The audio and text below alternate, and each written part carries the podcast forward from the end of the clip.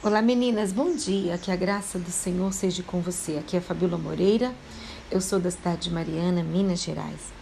E eu quero trazer um texto que está em Lucas, no capítulo 8, no versículo 2 e 3, e diz assim: E também algumas mulheres que haviam sido curadas de espíritos malignos e de enfermidades. Maria, chamada Madalena, da qual saíram sete demônios. E Joana, mulher de Guza, procurador de Herodes, Susana e muitas outras, as quais lhe serviam com seus bens. Entre o povo judeu, era permitido às mulheres servir ao seu mestre dessa forma, com seus bens. Também era considerado como uma devoção ao próprio Deus.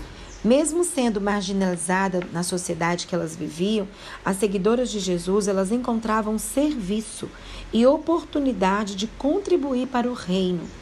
O Evangelho nos mostra e nos conta é de alguém que serviu ao Senhor com o seu melhor, com um perfume. Olha que interessante. O melhor dessa mulher era um perfume, não uma essência qualquer, não um aroma qualquer. Mas, como diz o texto lá em, em João, no capítulo 12, no versículo 3, fala, fala que esse perfume era um nardo puro e ele era um, um, um perfume muito precioso.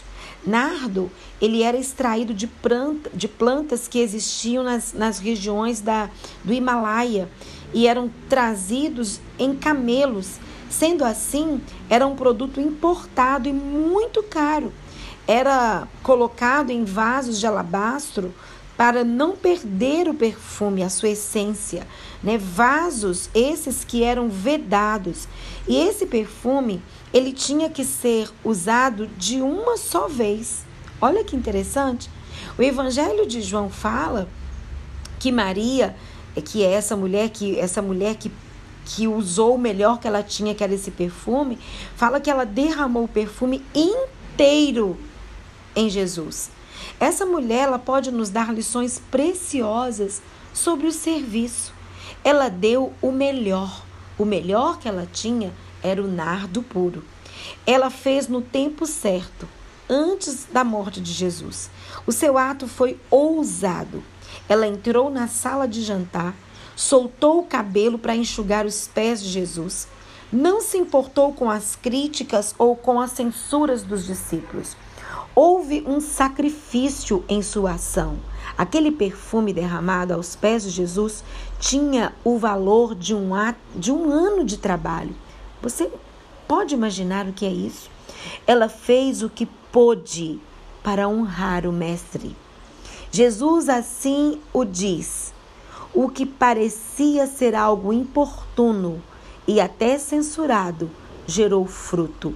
O ato de gratidão e serviço daquela mulher é lembrado até os dias de hoje, séculos depois, e será lembrado também na eternidade.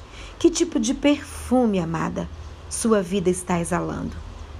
Ele perdurará para a eternidade? O, o perfume que você está se exalando, ele tem atingido outras vidas? E esse perfume vai perdurar até a eternidade? É a pergunta que eu deixo a você. Que tipo de perfume você está exalando e se esse perfume que você exala vai durar até a eternidade? Oremos.